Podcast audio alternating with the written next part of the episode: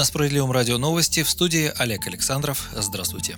В Кремле предложили провести экспертизу законопроекта о запрете причастным к экстремизму избираться в Госдуму. Соответствующее заявление пресс-секретаря президента России Дмитрия Пескова приводит агентство «Интерфакс». Ранее депутаты Госдумы от «Справедливой России» сообщали, что законопроект нарушает 54-ю статью Конституции. В статье сказано, что никто не может нести ответственность за деяние, которое в момент его совершения не признавалось правонарушением. Такие законы легитимности выборам точно не добавят, прокомментировал позицию справоросов замруководителя фракции Валерий Гар. Гартунг. 18 мая Госдума приняла в первом чтении законопроект о запрете избираться в Госдуму лицам, причастным к деятельности экстремистских организаций. Поправки называют законом против ФБК. Прямо сейчас идет судебный процесс о признании экстремистскими политических структур Алексея Навального, самого фонда и штабов политика. А значит, многие сторонники Навального не смогут избираться в парламент. Согласно документу, запрет на избрание в Госдуму будет распространяться на людей, которые работали в организациях или помогали им, в том числе пожертвованиями до признания их экстремистами экстремистскими. Законопроект поддержали 293 депутата, против проголосовали 45 человек, включая фракцию СР. Еще два парламентария воздержались от голосования.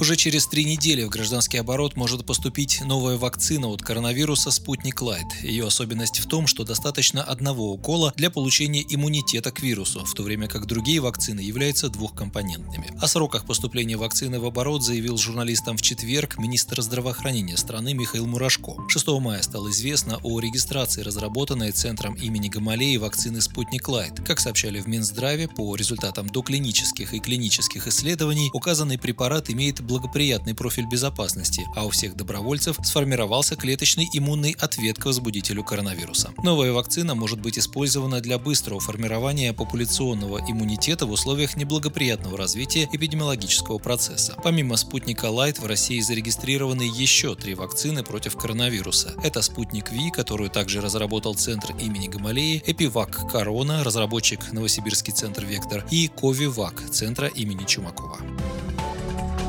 Праймерис ЕР обернулись тотальным нарушением законодательства. Главный социалист страны, руководитель фракции «Справедливой России» в Госдуме Сергей Миронов поддержал обращение петербуржцев в Роскомнадзор в связи с использованием портала госуслуг для праймерис «Единой России». По его мнению, процедура предварительных выборов ЕР нарушает нормы закона. Социалист задается вопросом, на каких основаниях политическая партия задействует государственный ресурс для своих нужд. Портал госуслуг предназначен для оказания государственных и муниципальных услуг, и вряд ли своими праймерис праймерис единороссы оказывают услугу гражданам. Кроме того, в процессе регистрации партия получает доступ ко всем персональным данным граждан, что также незаконно. Эти данные потом можно использовать как угодно, хоть для оформления кредитов, хоть для масштабных махинаций на предстоящих думских выборах, говорит Сергей Миронов. Он также обратил внимание, что уже на этапе своих внутренних выборов Единая Россия вовсю задействует административный ресурс. Многих работников бюджетных организаций руководители фактически принуждали к участию в праймерис. Такие жалобы поступали в наши партийные отделения и Центры защиты прав граждан, сказал лидер «Справедливой России».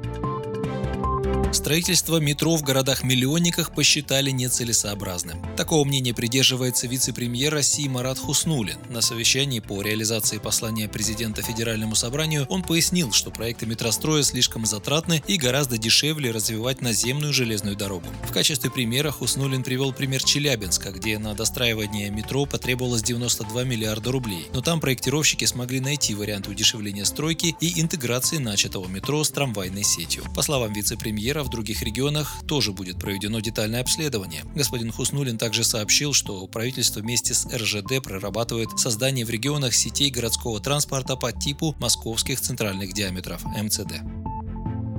Штрафы за нарушение водителей, зафиксированные камерами видеонаблюдения, предлагается списывать в упрощенном порядке. Процедура может проводиться без участия судебных приставов, сообщил в четверг, 20 мая, замминистра юстиции России Евгений Забарчук в ходе дискуссионной сессии «Цифровое исполнительное производство» в рамках Петербургского международного юридического форума. Он напомнил, что взыскание штрафов в области дорожного движения составляет значительную часть среди производств, исполняемых судебными приставами. Чтобы произвести взыскание, пристав направляет запросы в банки. Минюст Минюст предлагает взыскивать средства со счета водителя, совершившего дорожное правонарушение, автоматически. Заборчук предположил, что до конца текущего года будет сформирована база для того, чтобы до конца 2022 года судебные приставы могли работать в режиме цифрового исполнительного производства, пишут «Известия». Вы слушали новости. Оставайтесь на Справедливом радио, будьте в курсе событий.